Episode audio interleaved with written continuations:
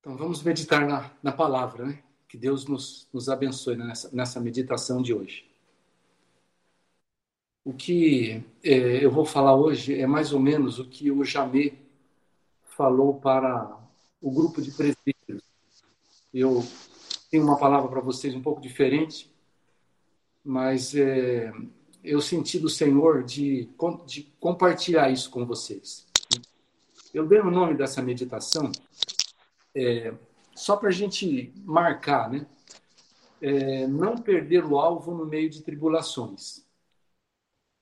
Então, eu vou transmitir mais ou menos o que o, o Jamê é, transmitiu, né? com algumas, algum temperinho a mais que eu estou colocando. Vamos ler Lucas capítulo 18, versículo 8, irmãos. Lucas 18, verso 8. Diz assim: Digo-vos que depressa lhes, lhes fará justiça. Contudo, quando vier o filho do homem, achará porventura fé na terra? Esse é um texto. Vamos ler também Lucas 12, 42 e 43. Lucas 12, 42 e 43. Que diz assim: Disse o Senhor: Quem é, pois, o mordomo fiel e prudente? A quem o Senhor confiará os seus conservos para dar-lhes o sustento a seu tempo? Bem-aventurado aquele servo a quem o seu Senhor, quando vier, achar fazendo assim. E 1 Coríntios 9,16. 1 Coríntios 9,16. Que diz assim: se anuncio o evangelho, não tenho de que me gloriar, pois sobre mim pesa esta obrigação. Porque ai de mim se não pregar o evangelho. Então nós vamos nos basear nesses textos aqui. Como introdução, é, eu uma coisa que me ajudou muito, eu, como vocês sabem, eu gosto muito de navegar. Mas para você navegar, você tem que fazer um curso de arrais, que é a carteira de motorista para você pilotar um barco. E eu lembro que quando veio o oficial da Marinha para dar o curso para nós, ele falou uma coisa para mim. Ele falou assim: Olha, Cláudio, quando você está no mar ou no rio, o ambiente que você está é diferente daquele que você está acostumado normalmente estar, que é terra firme. Então, eu falo sempre cuidado, que o ambiente que você está é diferente. Você tem que se adaptar a esse novo ambiente, né? Então, isso me ajudou muito, porque cada vez que eu, eu saio para navegar, eu faço um checklist, né? Por exemplo, vejo se tem combustível no barco. Porque se você estiver dirigindo um carro e acabar o combustível, é fácil, né? Você pode chamar, o, é, ir até um posto, levar um galãozinho, é, pedir carona para alguém, mas no, no, no, mar, se acabar o combustível, você está ralado, não tem muito o que fazer, né? vai ficar à deriva. Então, faça um checklist, por exemplo, se você esqueceu um bujãozinho lá, é uma, uma rosquinha aberta, e você sair navegar e esquecer aquilo aberto, você afunda o barco. Né? O Isaac saiu e esqueceu aberto, ele quase afundou o barco. Então, ou seja, nós estamos num ambiente diferente. E, mas tanto faz dirigir um barco como dirigir um, é, um, um, carro, é, você sabe para onde você está indo. Né? Então o alvo é o mesmo, né? mas o ambiente é diferente. E o que está acontecendo hoje conosco, nessa situação, né, é que é, nós estamos num ambiente diferente. Muitas coisas novas, eu vejo todos falando aí, né, talvez trabalhando até mais mas é, estamos conversando com muitas pessoas angustiadas, muitas pessoas é, sem rumo. Né? Então, é, o que eu quero dizer para vocês é o seguinte: é, não vamos esperar que as coisas mudem, tá? Quem tem que mudar somos nós, porque o ambiente está diferente hoje, é um outro ambiente. Né? É, mas o que é, eu fico preocupado é o seguinte: quando você está num outro ambiente, você pode, num ambiente às vezes de tribulação, um ambiente um pouco confuso, você pode perder o alvo. E eu queria motivar os irmãos para a gente não sair do alvo. Porque independente de coronavírus, ou independente de uma guerra, ou independente de qualquer situação, os princípios da palavra continuam os mesmos. É, o que nós temos que continuar fazendo, aquilo que Deus nos propôs para nós fazermos, nós temos que continuar fazendo, né? Então nós não podemos é, esquecer de andar naquilo que o Senhor nos propôs. Amém, igreja? Então é muito importante a gente não perder o alvo nessa situação diferente que a gente está vivendo. É, então, independente da situação, os princípios da palavra permanecem os mesmos. Né? E aqui em Lucas, diz, capítulo 18, verso 8, ele fala é um texto maravilhoso, mas ele fala assim: porventura achará fé na terra? Já pensou? Então, com certeza, nós estamos vivendo últimos dias? Estamos, irmãos, estamos vivendo os últimos dias. Isso aí faz parte do, de um, do plano de Deus, né? Estamos vivendo os últimos dias. não digo que vai ser daqui a dois, três dias, mas a gente está sentindo que tudo está sendo um preparo para a volta do Senhor. Então, quando ele fala assim, porventura achará fé na terra, né? ou seja, isso significa que a fé das pessoas está diminuindo. E eu tenho percebido isso. Agora, o importante é o seguinte: eu não sei se, se quando Cristo chegar, ou quando eu partir, é, como que vai estar a fé nesse planeta. Mas eu quero guardar a minha fé. A minha fé eu tenho que cuidar. Então, um dos atributos de Deus, é, que é uma, uma preciosidade, é que Deus tem fé. Tem um versículo lá em 1 Coríntios 4,13 que ele fala assim: Deus falando, né? Cri, por isso falei. Ou seja, Deus crê. E Deus colocou essa coisa maravilhosa, única, que só nós, só nós temos, chamado fé. Então nós temos que cuidar da nossa fé. Eu não sei quando Jesus vai voltar, como é que vai estar a fé da humanidade, mas eu tenho que garantir a minha. Então, irmãos, o que eu digo para vocês, guardem a fé de vocês. Batalhem pela fé de vocês, para manter vivo, viva esta coisa linda que se chama fé. Né? E é ela que nos garante vida eterna. É a fé que nos garante vida eterna é, em Efésios está escrito assim, ó, pois pela graça sois salvos, mediante a fé. Isso não vem de vós, é dom de Deus. Mas é, nós somos salvos pela nossa fé. Então, esse dom mais precioso, eu quero motivar os irmãos a vocês cuidarem muito. E quando eu vi hoje todos, todas essas famílias, né? Eu digo para irmãos, vocês são lindos, sabe? Vocês são lindos. Eu me enche, me enche o coração de alegria ver os casais, vocês jovens, né? É, dando testemunho, é, falando do Senhor? Falando que estão buscando. Isso é uma benção, irmãos. Não tem coisa mais linda no mundo do que ouvir de vocês que estão é, é caminhando com Jesus. Quando o Júnior né, fala que o personagem dele é Davi, Davi era corajoso. Eu estou vendo aí, Júnior, que coragem a tua, hein? Sabe? Olha, Deus te abençoe. Porque assim, estou é, com coronavírus, que o Júnior está com coronavírus, ele falou assim, glória a Deus. Não é verdade?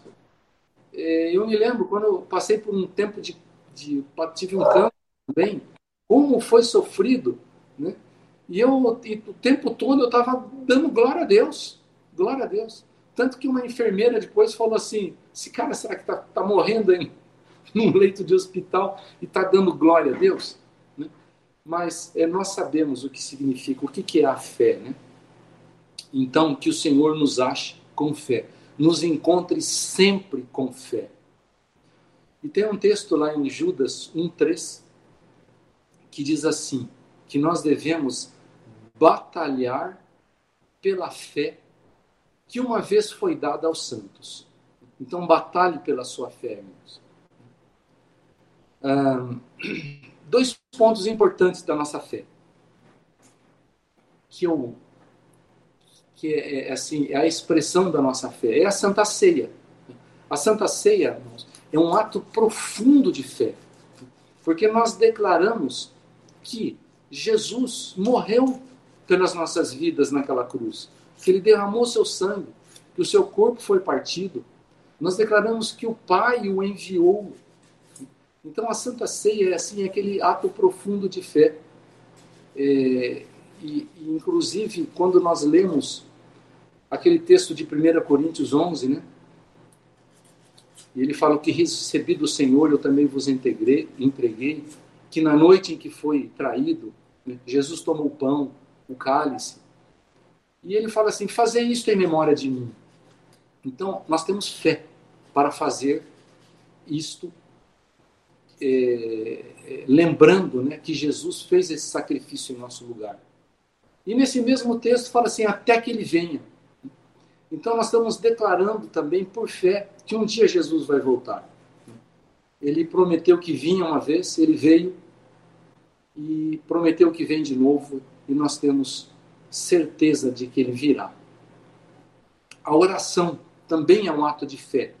Talvez a oração é a demonstração assim cabal da nossa fé. Né? Quando você ajoelha para orar? Não é uma reza, porque reza é uma coisa repetitiva, mas é uma conversa com Deus. Você está é, demonstrando a profundidade da sua fé. E você está crendo que Deus está ouvindo. Então, isto é uma atitude de muita fé, a oração, a conversa com Deus.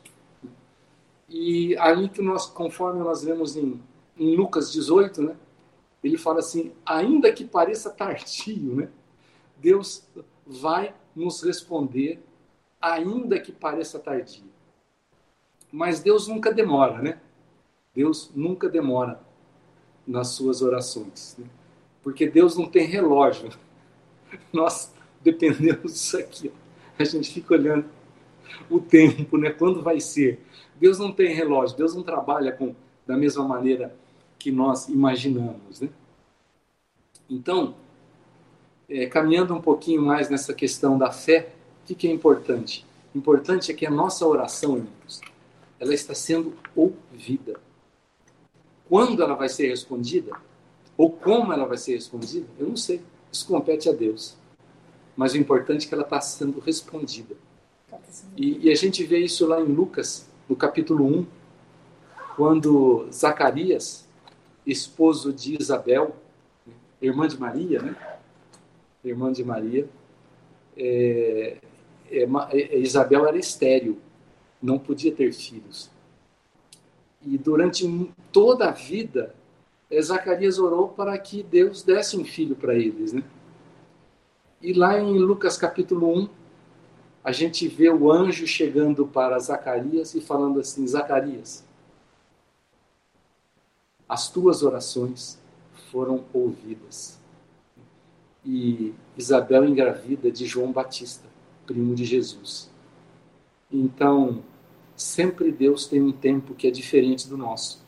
Mas as nossas orações, irmãos, importa que elas estão sendo ouvidas. E vão ser atendidas, mas nós não sabemos como. Mas vamos, é, mas compete a Deus saber o tempo certo. Né? A gente é um pouco, às vezes, ansioso, quer as coisas rápidas, mas Deus, às vezes, nos surpreende é, respondendo mais rápido do que nós esperamos. Como eu tenho, irmãos, testemunhado esses dias, assim, como Deus tem respondido mais rápido do que eu espero. Em algum tempo, eu, eu entrei em conflito com Deus, falei, Senhor, eu tenho orado, orado, orado, e nada acontece, o que está acontecendo, né? Mas Deus estava ouvindo. Né? Então, oração, irmãos, de, de, demonstra, sabe o quê? Um coração cheio de fé cheio de fé. E nós não podemos confundir. Tem uma palavra que chama chama-se fiel, né? Quando nós somos fiéis, fiéis. Fiel, é, a, o significado da palavra fiel é cheio de fé. Né? Em, em inglês, fiel é faithful, cheio de fé. Então nós devemos ser fiéis a Deus, como? Sendo, sendo cheios de fé. E agora, lealdade é aquele que cumpre com os seus compromissos. Né? Então, é claro que nós devemos ser leais com o Senhor, mas devemos também ser cheios de fé. Né? E a palavra de Deus também diz uma coisa legal sobre fé: né? que sem fé é impossível agradar a Deus. Então, às vezes eu me pego, eu fiz uma oração esses dias, eu falei, Senhor, eu quero te agradar, eu preciso ter mais fé. Eu preciso, às vezes, dar mais passos de fé. Então, se você quer agradar a Deus, você quer deixar o, o coração de Deus assim, alegre, coração de Deus gostoso, é, tenha fé, exercite a fé. É, hoje, por incrível que pareça, eu pude provar um pouquinho de, do sentimento de Deus. Quando eu vi todos vocês aí é, falando de Deus, firmes na fé, irmãos, como me alegrou o coração. Então, a gente alegra o coração de Deus, mas alegra o coração dos nossos líderes, dos nossos pastores, né?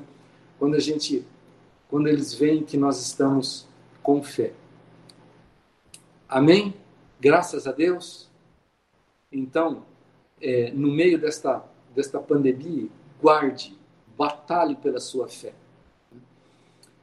É, continuando lá em Lucas, outro texto que nós lemos, Lucas 12, que é o 42 e 43, lendo aqui o texto, diz assim: E disse o Senhor: Qual é, pois, o mordomo fiel e prudente, a quem o Senhor pôs sobre os seus servos, para lhes dar a tempo a ração? Bem-aventurado aquele servo. Aquele servo quem? Nós. A quem o Senhor, quando vier, achar fazendo assim. O que, que é fazendo assim? Assim o quê?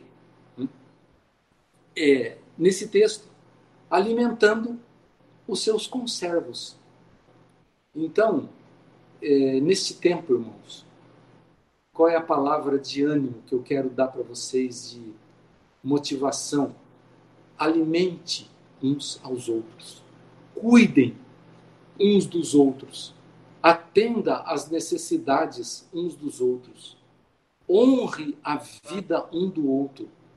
Tem um, um, um livro que se chama Cultura da Honra. Eu quero ler esse livro, eu quero, inclusive, se for possível, estudar com a igreja. É um livro belíssimo chamado A Cultura da Honra. Então, irmãos, ame uns aos outros, como diz a palavra, sirva uns aos outros, anima o outro, console o outro, ensine o outro. Então, quando o Senhor vier, ele vai nos achar operando, alimentando. Né? Então, nós estamos aqui, irmãos, nós estamos aqui para abençoar para ser bênção, para servir. Né? Então, é, até eu gosto de falar, né, qual que é o, como é que é, qual que é o sentido da vida, né? Às vezes quando eu ia servir lá no Projeto Vida, servi o Projeto Vida durante acho que 16 ou 17 anos, toda a quinta-feira eu ia lá e ia levar uma palavra. E uma das coisas que eu, que eu falava lá era isso, né? Qual que é o sentido da vida, né? O sentido da vida é servir, irmão, servir um ao outro. Esse é o grande sentido da vida. E está escrito, está escrito na Bíblia, está escrito em Mateus 28, é, 20 e 28. Diz assim: Bem como o filho do homem não veio para ser servido, mas para servir e dar a vida em resgate a muitos. Então aqui fala assim que Jesus, ele não veio para ser servido, ele veio para servir. Então é para isso que Jesus veio, servir. E para que, que nós estamos aqui? Para servir uns ao outro. Ao outro né? Então servir é uma benção. Né? Então não deixe, irmãos, Não é porque nós estamos em tempo de pandemia que tudo parou, né? Então aconteceu pandemia, é, a Bíblia não está não tá mais funcionando, os princípios da palavra de Deus não estão funcionando. Não, está tudo exatamente igual, nada mudou. Nós estamos num ambiente diferente e temos que nos adaptar nesse novo ambiente que nós estamos. Então, aqui assim, você pode falar assim, poxa, Cláudio, né? mas, bom, primeiro você já falou isso, né, Cláudio? Eu já tinha falei isso uma vez, mas nós vamos falar de novo. Mas é, eu já estou com tantos problemas né, para resolver, eu não estou dando nem conta dos meus problemas. Como é que eu vou agora tentar ajudar o problema dos outros, né? Complicado. Dá licença que eu vou tomar um chazinho quente que a Regina fez com muito carinho para mim, minha esposa amada. Hoje a Regina me perguntou, Cláudio, você me ama? Eu falei, amo. Ela falou, quanto? De 0 a 100. Eu falei, ah, de 0 a 100, 110. Ela ficou contente, mas é verdade. Olha aqui o chazinho que ela fez. Então, irmãos, quando às vezes você se sentir, poxa, estou com tanto problema, estou passando por tantas tribulações, né? como é que eu vou agora ajudar a outra pessoa num problema? Né? Então, eu vou dar algumas. Não, tá cheio de moral. Vou dar algumas coisas aqui, algum, alguns pontos. Né? Então, vejam só. À medida que nós cuidamos do outro, nesses parâmetros que nós falamos de servir, de ensinar, de atender, de, de pastorear, né? é, nós vemos que os nossos problemas não são tão grandes assim. Tem, a gente vai ver que tem gente que sofre muito mais que nós. Hoje eu fui na empresa que a gente está fazendo, instalando um equipamento lá, e estava um rapaz, um ex-funcionário nosso, que sofreu um acidente de moto, perdeu a perna. Vocês se lembram? Nós falamos, oramos muito por ele, por José Vitor, né? Quase morreu, ficou acho que três meses no, no hospital, coitado, sofreu muito. E hoje eu estava e ele estava lá hoje, o primo, o, tio dele trabalha lá. E eu falei, Zé, como é que tá você? Ele, ele anda de muleta, porque ele perdeu uma perna, né? É, um rapaz muito, com muito sofrimento, né? Ele falou, claro, dou glória a Deus, né? Por quê? Porque ele falou assim, tem gente que sofre mais do que eu. Eu falei, poxa, assim, eu falei, não tem nem o que falar, né? Então, irmãos, quando a gente é, cuida de, do outro, a gente vai ver que tem pessoas que têm problemas maiores do que o nosso. E um grande remédio para depressão, se você está deprimido, vou dar um remédio que, que o Jamê deu uma vez para uma pessoa e eu ouvi ele falando, né? Eu ouvi ele falando, é, ele falou para uma, uma prima minha, vocês lembram, né? É, a, Emília, que conviveu conosco, e ela tinha um problema de depressão. E ela, eu vendo que ela estava conversando assim perto de mim no Jamie, e ela falava assim: Nossa, Jamie, eu estou com tanta depressão, o que, que eu faço? Né? O Jamie falou assim: Olha, Emília, é, comece a, a se aproximar e ajudar pessoas que têm problemas. Você vai ver que você vai melhorar muito a, da tua depressão. Porque a gente vai ver o quê? Que tem pessoas que sofrem mais. Então, um grande remédio também para a depressão é a gente abençoar a vida dos outros, porque as pessoas vão ver que tem outras pessoas que sofrem. Né? Muita gente, todos estão sofrendo, né? uns mais, outros menos. E a gente recebe muito consolo. Quando você consola a vida do outro, irmãos, você é consolado também. Você recebe um consolo que é inexplicável. Inexplicável. Sabe aquele negócio? É, consolar para ser consolado, abençoar para ser abençoado. É melhor dar do que receber. Então, quando a gente quando a gente consola, nós recebemos um consolo do outro, sabe? Até um dia uma pessoa falou aqui da nossa congregação, mas Cláudio, vocês, vocês aí é, cuidam de tantas pessoas, aconselham tantas pessoas, né? Como é que fica vocês aí, né?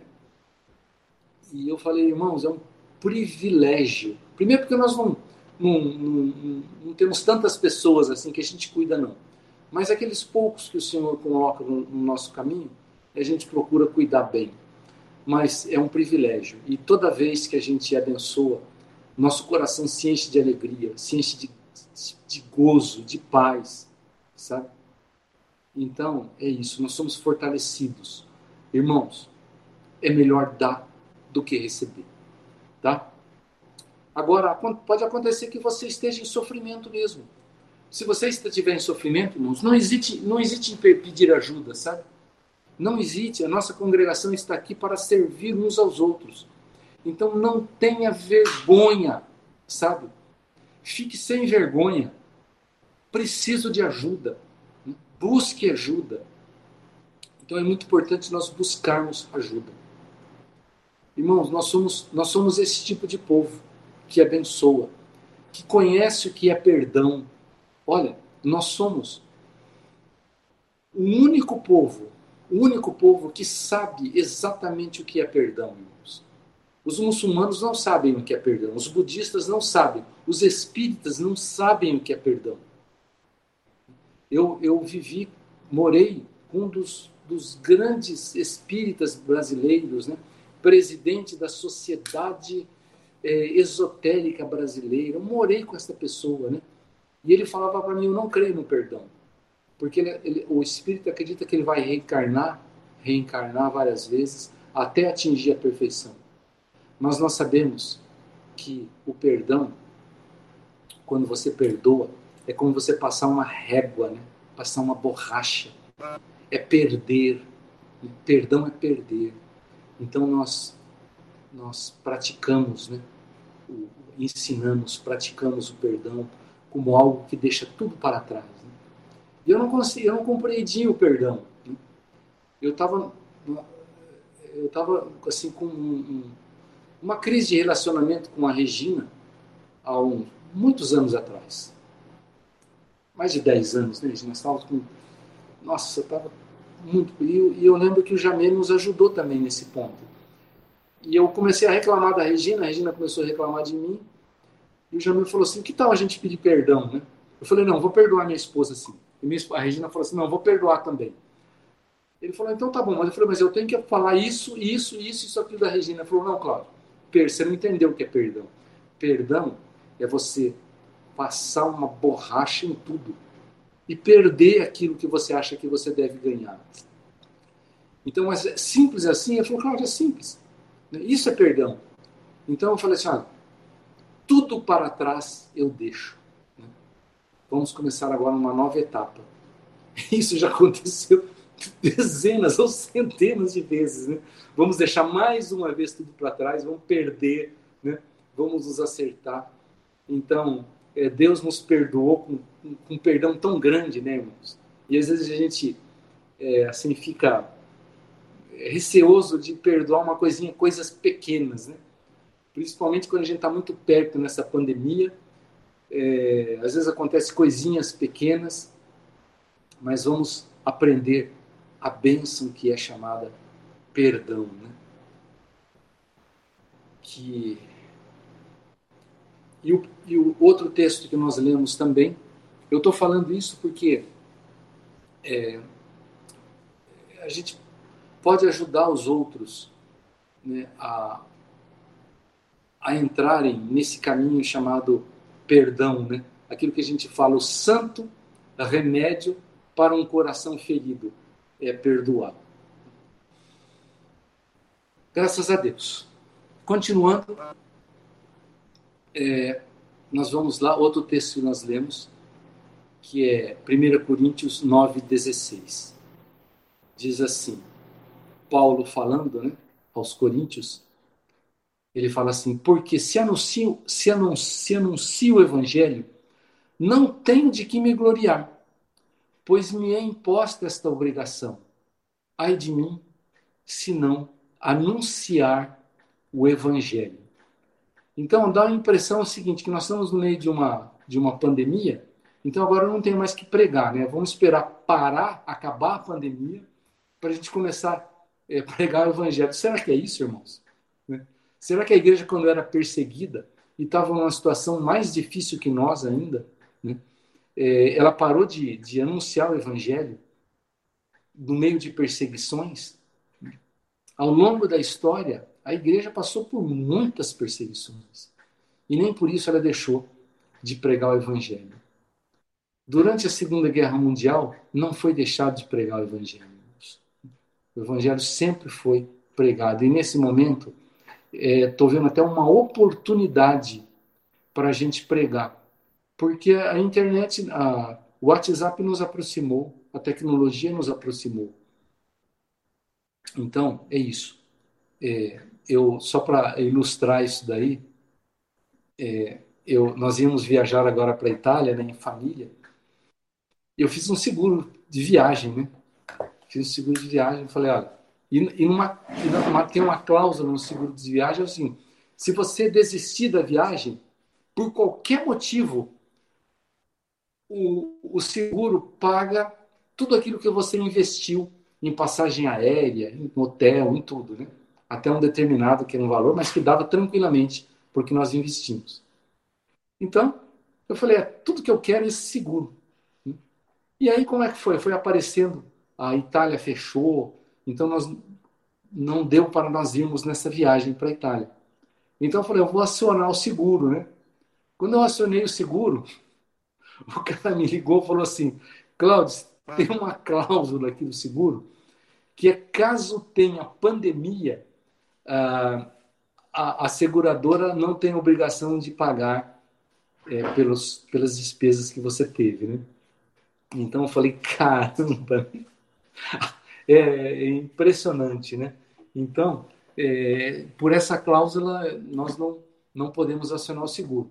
Então, é, não tem uma cláusula na Bíblia que diz assim: olha, em caso de pandemia, você não vai pregar mais o Evangelho, você não vai pastorear mais vidas, você vai parar de orar, é, você vai parar de discipular. Não. Essa cláusula não existe na Bíblia. Então vamos aproveitar aquilo que eu disse para vocês, né? que nós estamos, nós estamos agora, não estamos mais em terra firme, nós estamos no mar. Nós estamos navegando em, em, em, em outro ambiente. Né? Então vamos aprender estas novidades, não esperando que isso vai acabar tão rapidamente assim. Não sabemos. Né? É. Então, então não tem essa cláusula lá na, é, na Bíblia que diz assim: olha, em caso de pandemia, você não precisa mais ser sal da terra nem luz do mundo, tá? Não existe essa cláusula. Então nós vamos continuar sendo sal da terra e luz do mundo em meio a toda essa situação, essa confusão que está acontecendo aí, né? Ou seja, o sal que somos nós, nós salgamos naturalmente. Né? Naturalmente, nós salgamos. E a pior coisa que existe é quando o sal deixa de salgar. Lembra-se o que está escrito na Bíblia? Quando o sal deixa de salgar? Hum? Eu, eu, aquilo, eu tenho muito temor a respeito disso, sabe, irmãos? Quando a Bíblia diz assim: olha, ora, pois, é, se o sal se tornar insípido, ou seja, sem sabor, para nada mais presta, senão ser lançado fora e pisado pelos homens. Então, irmãos, nós quando você tem assim uma um rótulo de cristão, as pessoas sabem que você é cristão mas você só tem o rótulo e você não está salgando, com certeza você vai ser pisado.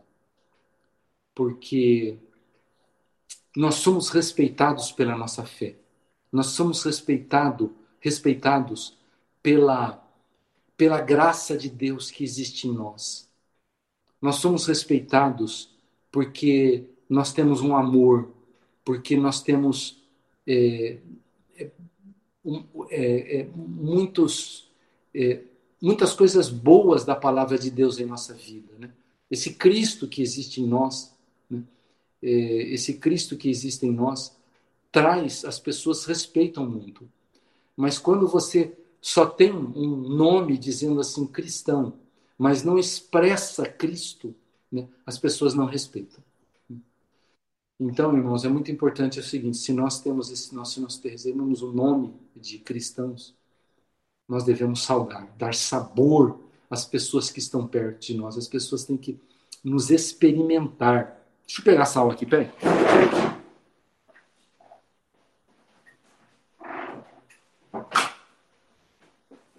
Ó. Isso aqui é sal. Vou pegar um pouquinho. Hum. Muda. O sal muda. Então nós devemos ser sal da terra e luz do mundo. Amém? É, outra coisa, irmãos, é, que, é, que é importante a gente falar o seguinte: nós não precisamos ser teólogos para pregar, tá? para anunciar o evangelho. Né? Não precisa saber teologia. Nós precisamos é, apenas anunciar, ter Cristo dentro de nós. Conforme. Eu não vou entrar nessa área, não. Mais uma coisa, irmãos, importante para a gente, gente tocar aqui no assunto, prestem muita atenção, é o seguinte: como nunca, como nunca, hoje as pessoas estão precisando de uma palavra de esperança. Eu tenho conversado com muitas pessoas, né? eu vejo nos meus funcionários é, as pessoas muito, muito desesperançadas. Então, nós temos a esperança é, e vamos ajudar essas pessoas que estão perdendo a esperança, sabe? Em 1 Pedro 3,15, diz assim: vou ler o texto. Antes, reverenciai a Cristo como Senhor em vosso coração, estando sempre preparados para responder a qualquer pessoa que vos questionar quanto à esperança que há em vós.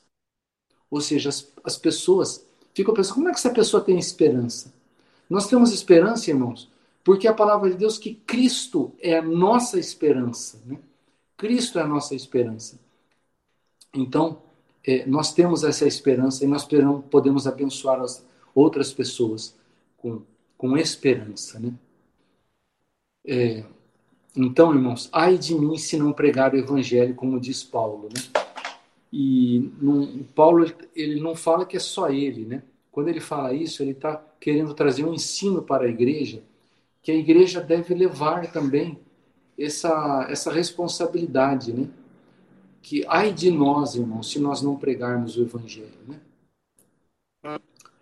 Então, é, em Hebreus 12, 14, diz assim: Segui a paz com todos e a santificação, sem a qual ninguém verá o Senhor. Segui a paz com todos. Então, paz, irmãos, nós temos que ter paz. Né? E esta paz que nós temos, ela é uma paz que é dada por Cristo. Cristo é a nossa paz, Ele é a paz. Né? Então, nós, nós temos que ter paz com o outro, mesmo que o outro não tenha paz conosco. Se o outro não tiver paz conosco, é uma responsabilidade dele. Mas nós, como cristãos, como servos, como discípulos de Jesus, nós temos que ter paz com os outros. Amém? Porque a Bíblia diz: seguir a paz com todos. E a Bíblia diz que Cristo né, é, é, é a nossa paz. Então, a paz ela não é um sentimento. A paz, ela é uma pessoa, Cristo. Então, quando nós temos Cristo no nosso coração, automaticamente nós estamos cheios de paz. E é uma paz que excede todo o entendimento, né? Tá tudo nublado, tá tudo difícil, tudo complicado, mas está uma paz que a gente não, não consegue entender. Eu eu provei disso algum tempo atrás, irmãos, no, no mês passado. Eu passei assim dos, acho que um dos momentos de maior, maiores tribulações na minha vida. Que tempos difíceis que eu, que eu passei esses tempos agora, irmãos, que foi abril e maio, Jesus. Mas, irmãos, eu nunca senti tanto gozo na minha vida, tanto paz, tanta paz, como eu senti esses tempos. Então, a análise que eu faço é o seguinte: eu tenho dentro de mim um Cristo, né? Como a palavra diz, Cristo em vós. Cristo em vós, a esperança da glória, né? E a santificação. Né? sem a qual ninguém verá a Deus. Santificação. Como nós vemos o texto aqui, deixa eu ver aqui, o texto é, é seguir a paz com todos e a santificação, sem a qual ninguém verá ao Senhor. Então, irmão, santificação, é, não é possível nós vermos Deus sem santificação. E santificação é um processo em que nós vamos nos separando de tudo que se chama mundo, né? Os pecados do mundo, as concupiscências do mundo, a cultura do mundo, o modo de vida do mundo, os padrões do mundo, né? os valores do mundo. À medida que a gente vai se separando desses valores colocados pelo mundo, que na realidade é, é o diabo que está colocando hoje, nós vamos estabelecendo na nossa vida novos padrões, novas culturas, novo modo de pensar, que é a cultura do reino, que é a cultura de Cristo, que é a cultura da palavra de Deus. Isso é um processo que chama-se santificação, que significa separar. Separar do quê? A cultura do mundo e a cultura do reino, do evangelho do reino. Então, irmão, santidade é a condição para estarmos na presença de Deus. Deus ele recebe é, na sua presença santos, santos, aqueles que estão buscando, inclusive, a santificação. Então é isso. É, para nós finalizarmos agora, né, eu diria o seguinte: é, Deus nos dê graça para agradarmos a Deus. Irmãos, sem fé é impossível agradar a Deus. E nós precisamos ver a Deus. E isso vem de uma vida santa, de um processo de santificação. Então, irmãos, estamos passando nesse momento assim, inuviado, que nós não sabemos direito como como agir às vezes, mas estamos num ambiente diferente. Então, esse ambiente não vai mudar, mas nós temos que nos adaptar e a mudança tem que vir dentro de nós. Então, que Deus nos abençoe, nos guarde, é, para que nós passemos por tudo isso e daqui uns dias, sabe o que a gente fala? Vencemos. Irmãos, nós vamos vencer esta. Fique firme, meu irmão. Não desanima. Não saia da presença de Deus guarde a sua fé, abençoe o seu irmão. E é o que eu tinha para dizer isso para vocês. E gostaria de fazer uma oração, abençoar a vida dos, da, da igreja aqui reunida. Pai Santo, eu quero dar-te graças, Pai, por esta pequena congregação, Senhor Deus mas por esses irmãos preciosos, Senhor Deus, que tem tanto amor, Senhor Deus, tanto afeto, tanto carinho. Senhor Deus, somos uma, uma congregação afetiva, Pai. Eu tenho visto isso no coração dos irmãos. E eu sei que isso provém de Ti, Senhor Deus. É o Senhor que está se movendo na vida desses irmãos. Então eu peço, Senhor Deus, a Tua proteção, a Tua guarda. Eu quero abençoar a semana desta igreja, desta, desta parte do corpo de Cristo, dessa congregação. Eu quero abençoar em nome do Pai, em nome do Filho, em nome do Espírito Santo. Amém. Que haja abundância da presença do Espírito Santo esta semana na vida dos irmãos. Que os anjos do Senhor acampam-se, acampem-se ao redor de cada um de vocês Amém. e proteja e livre de todo mal. Amém. Que haja alegria na vida de vocês, irmãos. Que haja gozo, que haja paz do Espírito Santo. Amém. Assim eu te peço, em nome de Jesus, que haja abundância de saúde no meio desta congregação. Amém. Em nome de Jesus. Amém. Amém.